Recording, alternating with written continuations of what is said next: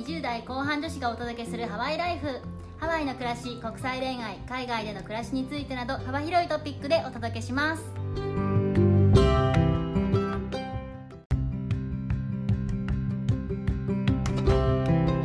こんにちは。こんにちは、エネピーとネッティです。今日はキャリアトーク的なことをしていこうかなと思います。珍しいですね。本当ですねあんまりキャリアの話とかしてこなかったけど初じゃないですか？クソ真面目に話すのは初かもねそうですよね。まあ私たちは今、まあアラサーっていう年齢ではあるので、まあ、私たちと同じぐらいか、それより下ぐらいの、まあ、20代でこれからキャリアを積もうかなっていう人には、アメリカとかで積もうかなっていう人には参考になるんじゃないかなと思います。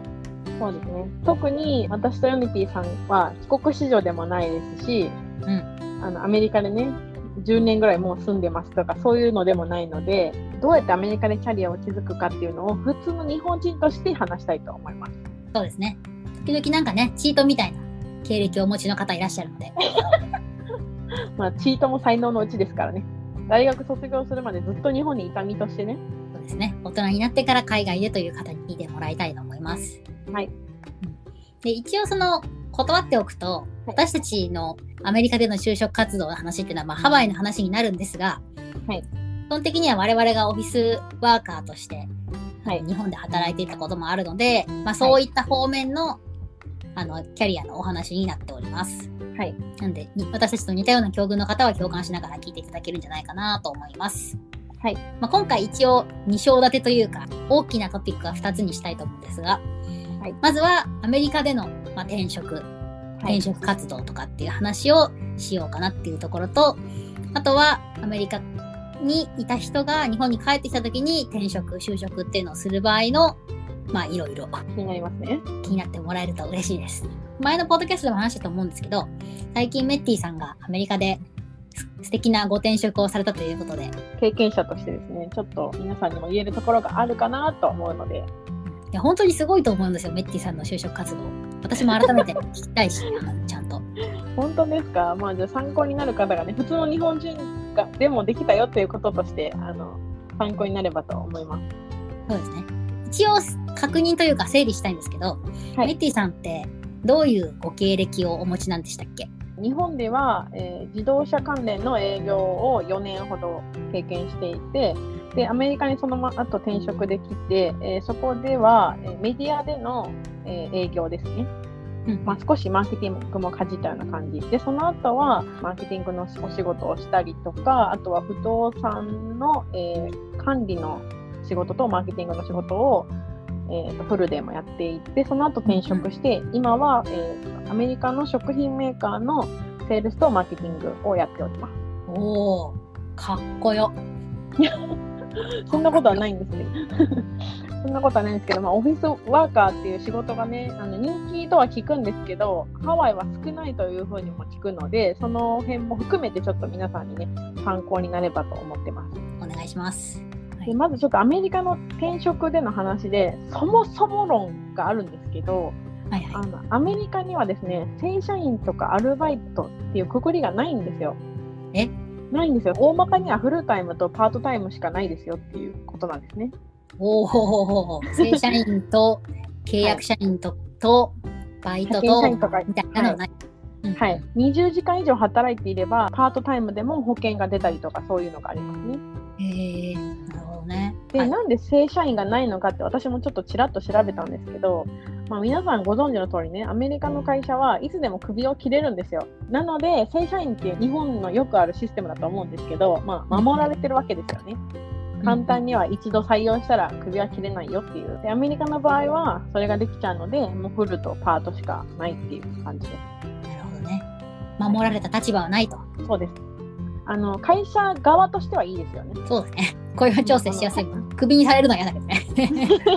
めっちゃ嫌だねア。メリカはもうあの経済状況に合わせてどんどん人員を変えていくので、経済優先って感じなんです。ということで、あのまあ、ちょっとそもそものもお話ししたんですけど、まあ、私はフルタイムの転職を目指してやったっていうところでお話ししていきたいと思います。えっと、まずは、皆さんがその気になるであろうオフィスワーク系なんですけど、まあ、アメリカにも日系企業と、あとはその米系のね、アメリカで建てられた会社と2つありまして、まずちょっと日系企業のお話からしましょうかね。で、えっ、と、日系企業のオフィスワーク、どんな求人があるのかっていうお話なんですけど、ヨネピーさんと私、どちらも働いたことのある、えーメディア系の営業とか、はい。で、営業ですと他にも保険会社とか、うんあとは、あの、ヨネピーさんが発見したんですけどね、伊藤園とかもあるんですよね。そうなんです。伊藤園、伊藤園様が。大企業。うん。伊藤園様がね、アメリカにも進出されてて、それのね、営業とか。で、あと、どんな会社にも結構ある部署としては、経理。そうね、経理ね、絶対あるよね。絶対ありますね。経理はオフィスワークとして一番多いかなと思います。で、あと、ハワイあるあるなオフィスワークでいくと、不動産管理も多いですね。うんうんうん私も一時期携わったことがあるんですけど、これも多いオフィスワークの一つかなと思います。あとは珍しいんですけど、えっ、と、法律会計事務職とか、で、あとはウェブデザイン系とかっていうのもオフィスワークとしてはあります。うん。なんかどこも、私これやったことないけどやってみたいです。はーい、みたいな感じで入れるんですか？経企業は未経験 OK なところもあります。勉強する意欲があればねっていうやつだよね。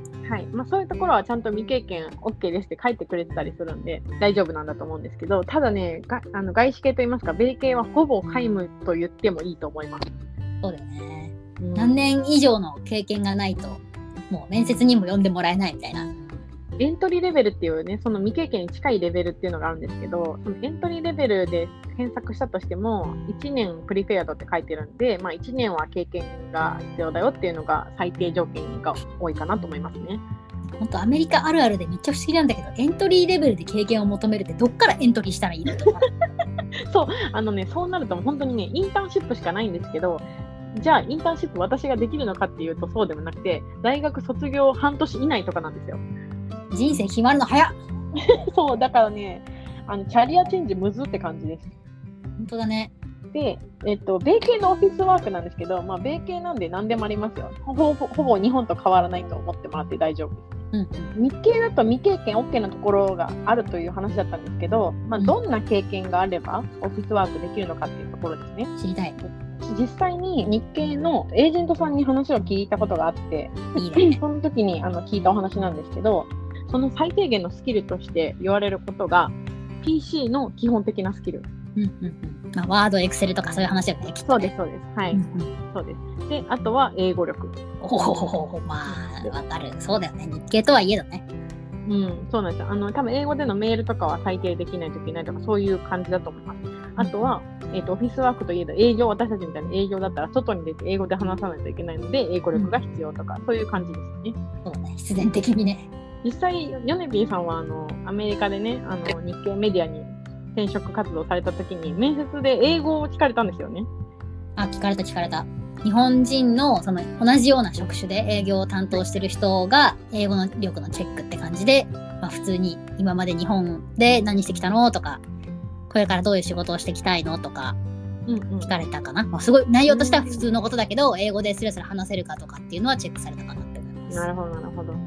じゃあまあ、英語完璧じゃなくても、話す姿勢っていうのは最低限いるよっていうことですよね。全然流暢には喋れなかったし、うんまあ考えながらだったけど、まあ、なんとなくその何？英語の基本は理解してて文法とかはもう悪くないみたいな感じでジャッジさ、うんジャッジしてもらったみたいで英語面接はいいよってなりました私の場合おー、おめでとうございます。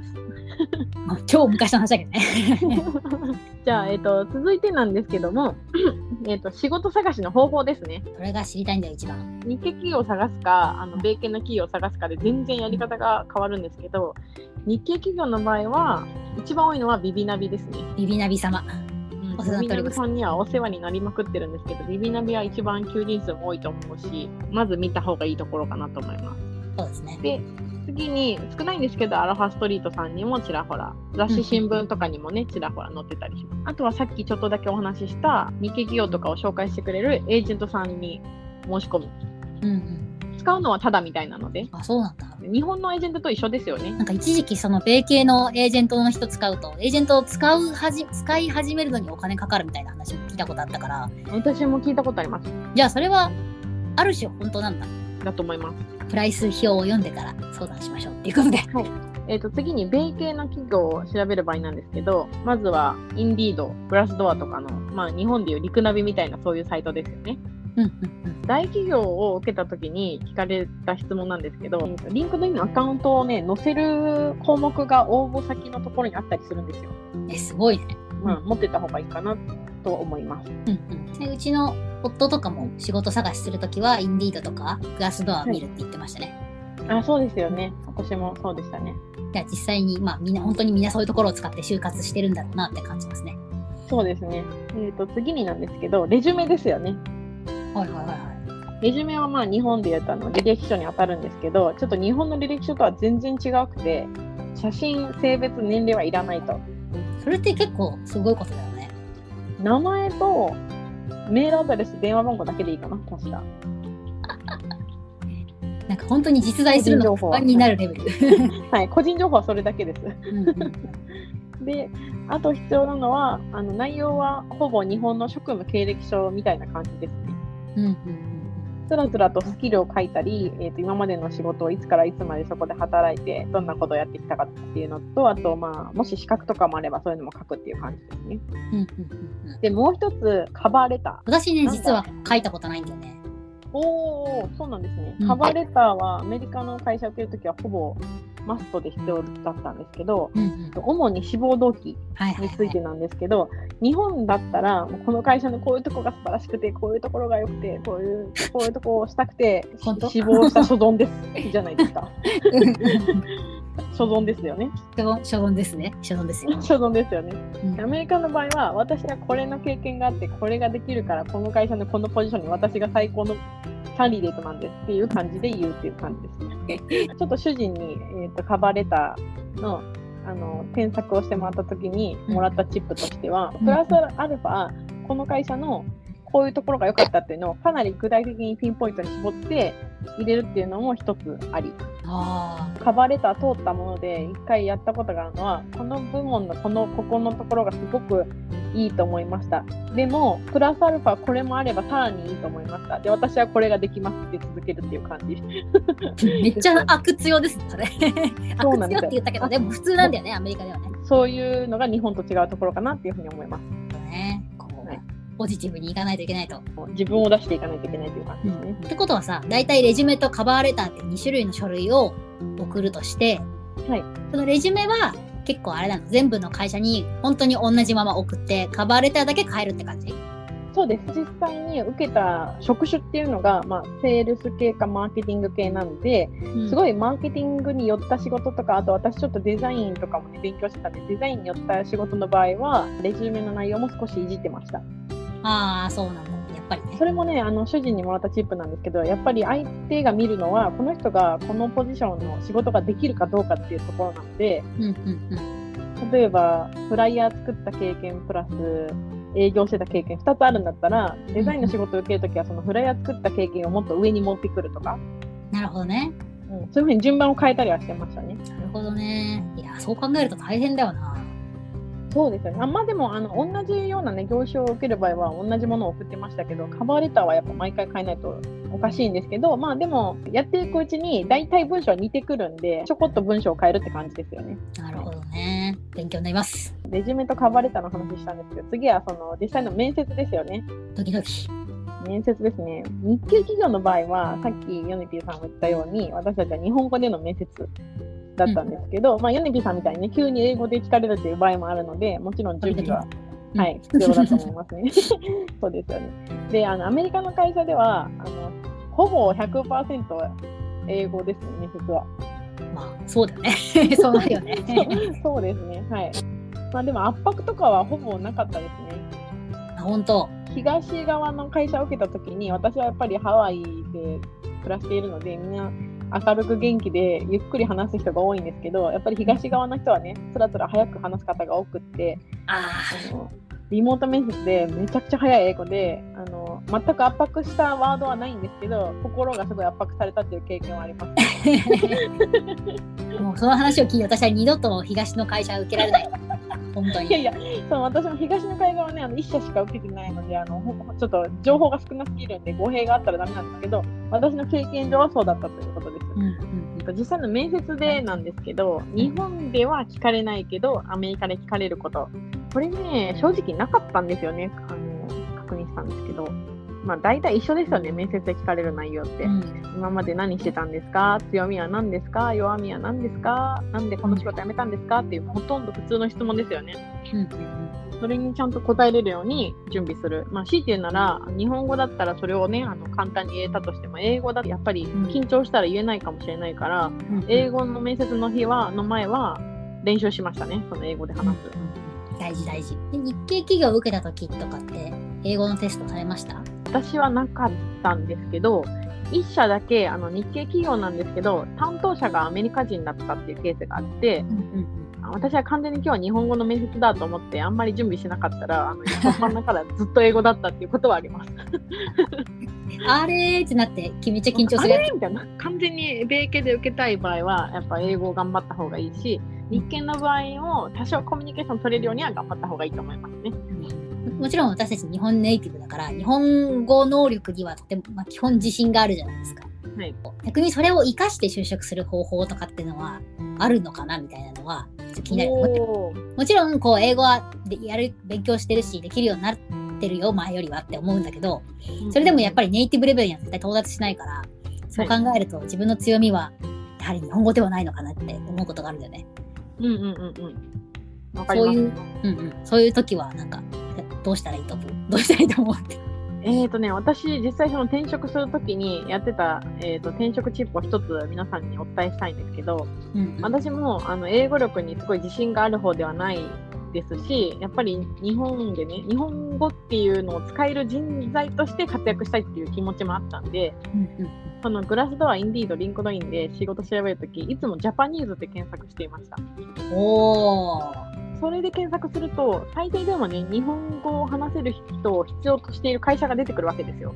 うんうんそこから自分の経験をベースに、あの、あったところがあれば、どんどん応募していくっていうふうにしていましたね。うんうんうんうん実際今の会社もそれでご縁があったって感じですか？はい、そうですね。ジャパニーズで調べて、インディードだったんですけど、1行だけ、ジャパニーズ話話せたらプリフェアドっては書いてたんで、よし、みたいな感じで受けました、はいなるほどね。皆さん、ここはめっちゃメモしておいた方がいいですよ、これ。もし英語力に自信がなかったら、こういう方法がありますっていうところですね。そうですねまあ、仮に英語力に自信があったとしても、日本語力をもう一個の強みにできるってことだから、うんうんうん。こういう検索はしとい、まずはしておいて損はないのかななんて思います。そうですね。えー、と、未経験採用っていうのはね、ほぼないと思ってもらっていいと思うので、もしね、アメリカに転職する場合は、もう日本で働いた経験をフルに活かした方が効率がいいと思います。うんうん、違いない。本当に。どうしてもね、キャリアチェンジしたいっていう場合は、あの不可能ではないんですけど、未経験 OK って書いてる日系の企業から始めるとか、あの、うんうんアメリカの会社でも、パートタイムとか、ちょっとでも経験を積んでから転職するっていうのが方法かなというふうに思いました。次はですね、ヨネピーさんにアメリカから日本へ転職する場合のお話を聞きたいと思います。お願いします。まあ、おまけ程度に聞いてください。いや、これもきっとね、アメリカにいる人で日本に就職するときどうしようって私も思うし、もし帰るってなったら聞きたいとうんうん思いますね。うん、去年かなコロナ禍で帰ってきてで転職活動をして、まあ、今の仕事についてるんですけどあ98%ぐらい日本語かな、はい2%ぐらい英語みたいな。感じなんですけど、まあ、基本は4%の英語？はい。そうでも基本は英語とかの仕事とかを期待して入った仕事ではないんですよね。うんうんうんうん。うんまあ、結果的になんか時々頼られることもあるかなって感じなんですけど、あの、英語を使った就職を探してたわけではないってことですか？うーんまあもちろん探してたんですけど、でもなんかそれ、れは強みの一つかなみたいな感じで考えてて、はい。まあ、なんでかっていうと、まあ、事前にそのエージェントとかともたくさん話をしたんですけど、やっぱりコロナの影響で国境が閉まってるから、まあ、英語を話す人材を必要としている求人が少ないと。あまあ、そうなると本当に何受けられる絶対数も減っちゃうから、そこは、まあ、サブで探した方がいいんじゃないかみたいな提案も受けていたし、自分自身早く仕事を手につけるっていうところを考えていたので、あまあ、英語はサブかなって感じです。使えたらいいかなぐらいの感じ。ーじゃあ今そんなに英語を使える仕事みたいなっていうのはない感じなんですか？まあ、かなり少ないと思う。はあ。ぶっちゃけ帰る前、帰ってくる前はもっとあると思ってました。うんうんうんうん。結構その、いろんな就職サイトでも英語を使った求人、そういう求人も本当にたくさんあったんですけど、はい。今はもう駐在とかさせることもできないし、出張もできないし、うん、でお客さんとして来る海外の人もいないしってなると、まあ、どうしても少なくなっちゃうね。なるほど。2022年の2月はそんな感じかなっていうところで、まあ、とはいえあるから、ある、なんかゼロじゃないんで、もちろん探せばあるんですけど、まあ、英語だけしか使わない仕事がしたいんだみたいなくらいの極端さだと、ちょっと時間かかっちゃうかもねっていう感じですかね。まあ、長期戦を覚悟してチャレンジしてみてもいいかもしれない人によっては。んあんまり私はおすすめしないけど、そのおすすめしない理由は何かあるんですか？すぐ見つからないから。ああ、そうかそうか。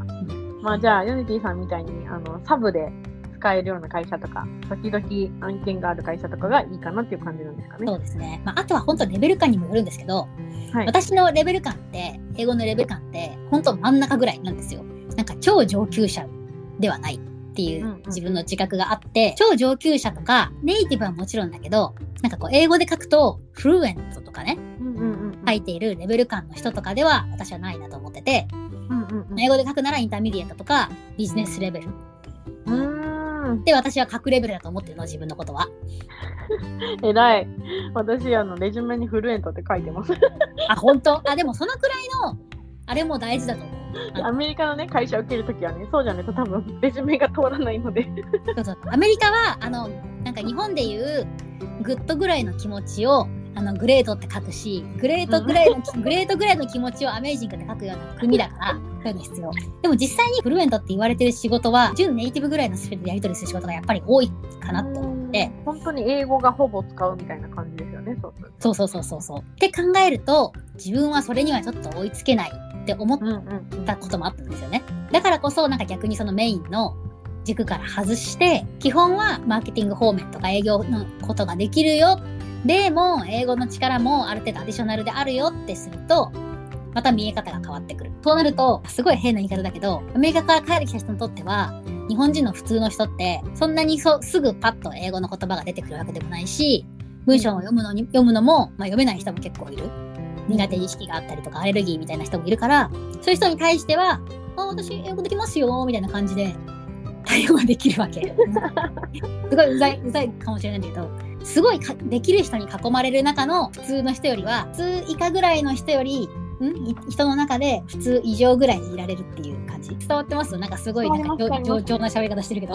私、それ、あの、別で、あの、聞いたことがあるんですけど、あの、私はそのデザイン系の仕事にもちょっと興味があった時に、デザイン会社に勤めたら埋もれるけど、全くデザイン素人だけ職場に入ったらできる方でしょって聞かれて、うんうんそうだなと思って見え方変わるじゃないですか。うん。うんうん。全く話せない人のところに入れば、その人が一番できる人になるんだから、そうすると頼ってもらえるし、使う機会ができると思うんで、ある意味いい方法だと思います。そういう感じ。まあ、ちなみにそれ、それって逆、逆に発生するのは、英語を本当に喋らなきゃいけないシチュエーションが発生した時に、全責任を負わされるっていうのは、ちょっとリスク リスクの一つです。そうですね。間違いない。なんで準備はやっぱ必要ですよね。そうですね。常に爪を研いでおかないとちょっと大変です。ちなみにそのじゃあ爪を研いでおく英語力の証明方法はどんな感じなんですか？面接においてだと結構、まあ、たいろいろありますけど、本当に仕事で使う会社は英語の面接があるし、書類もあります。おー、まあ、内容は本当になんか別に難しいことじゃなくて、普通に英語としてのコミュニケーション能力があるかっていうのを最低限見られてるような感じ。なるほど。ただ、事前に教えてくれよとは思いまし思いましたけどね、突然振られて。そうですよね。怖いな。うん、英語の書類とかはあるんですか？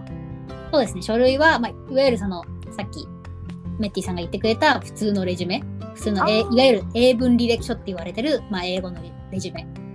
あ、それが必要だったりするんですね。うん、それを、まあ、一応出すときもありますね。おおなるほど。うんまあ、大体私はこうアメリカ帰りをぶちかましたいので大体出してましたけど。なるほど。あとはあの有名なのだとトイックとかは聞かれますか？そうですね。大体みんな TOEIC で反応するって感じ。TOEIC ができる人は英語ができる人だと思ってる人がやっぱり多いので。私、トイック受けたことなくて、本当にアンチトイックで申し訳ないんですけど、トイックの点数高くても話せない人が多いから、意味ないですよね、本当に。いや、そうなんだよね。で、それは本当の、本当にそうで、正直アメリカで就職するために TOEIC は必要ないと思ってます、私は。アメリカではね、トイックのことは聞かれたこと一度もないですね。でしょ？英語圏じゃない国で英語力をなんとなく見せようと思ったらやっぱり TOEIC っていうのは、まあ、ある程度使えてしまうので、特に800点以上とかかな、なると、ひ一目置かれるっていう水準になると思います。私、あの、留学学校でトイック満点の人に出会ったことあるんですけど、私より話せなくてびっくりしましく そ笑ったなんだけど。あとは日本の求人とかだと、媒体とかだと、特にその英語系の求人を探したいってなった時は、はい。私はリクルートエージェントとか、JAC リクルートメント、ロバート・ウォルターズとか、リクルートエージェントは本当に超、超採用で全部やるみたいな感じ。うんうんうんうん。だから、結構英語以外の求人ももちろん紹介してくる。うーん、そうですよね。うん。けど全体的に質が、質が高くて数が多いって感じ。なるほど。まあそれのゼネラル系と、あとは JAC とロバート・ウォルターズは、本当に外資系のハイキャリアの就職。っていう感じですかね。ちょっと敷居が高いんですね。そうですね。まあでも本当ロバート・ウォルターズとかは、はいリクルーターが電話かけてきて、突然英語で話し始めるみたいな。へえ。えみたいな。へえ。お間違いでしょうかみたいな。え、それは何を急に電話してくるんですか？あの、挨拶を兼ねて、最初から英語をぶちかまして、どのくらい相手が対応できるのかっていう英語力を見ているっていう話です。へえ。実際アメリカも結構あるんですよ、電話。あ、そうなの突然？あの、応募した先から急に電話がかかってくることあるんですよ。うんうんうん。メールで私に返事する前に電話でまず聞いてくるんですよ。あの、この応募してもらってありがとうございましたみたいな。うんうんうんその日にインタビュー進めたいと思うんですけどどうですかっていうのをこうわざわざね、電話でししてくるんですけど、もちろん、英語じゃないですか。そうだしかも。知らない番号じゃないですか。だから結構びっくりしますよね。心の準備が必要ですね、本当。いや、ほんと必要だって。時間くださいって感じ。これ一応プラス情報ですけど、まあ求人の普通の媒体は、まあはい今みたいなとこなんですけど、やっぱりコロナだと、すごいやっぱ狭き門になってる、採用数も減ってるからっていうのも、やはりあるんで、まあ、リファラル採用っていうのが最近日本でも出てきてるけど、やっぱりおすすめ。正直リファラル採用で入ったので、先輩ありがとう。まあ安心ですよね。うんうん。そうそうそう。それに相手もやっぱり安心するし、プロセスは早い。その方が。多分、ハワイはすごい多いですよ、リファラル採用。うん。アメリカの方がもっと、なんかあるよね。もっと多いと思います。日本に基盤がもしあれば、リファラルとかはおすすめかなとうん。そうですね。うんでちなみに日本では、日本にもインディードってありますけど、日本のインディードは結構バイト求人に特化してるので、あうんの、うん。同じような海外資系の求人が欲しくても、インディードはちょっとあんま使えないかなって感じです。ええなるほど。アメリカだとね、インディードかなり多分、最大手ぐらいのレベルだと思うんですけど、だよね普通にあるよね、フルタイムの仕事いっぱい。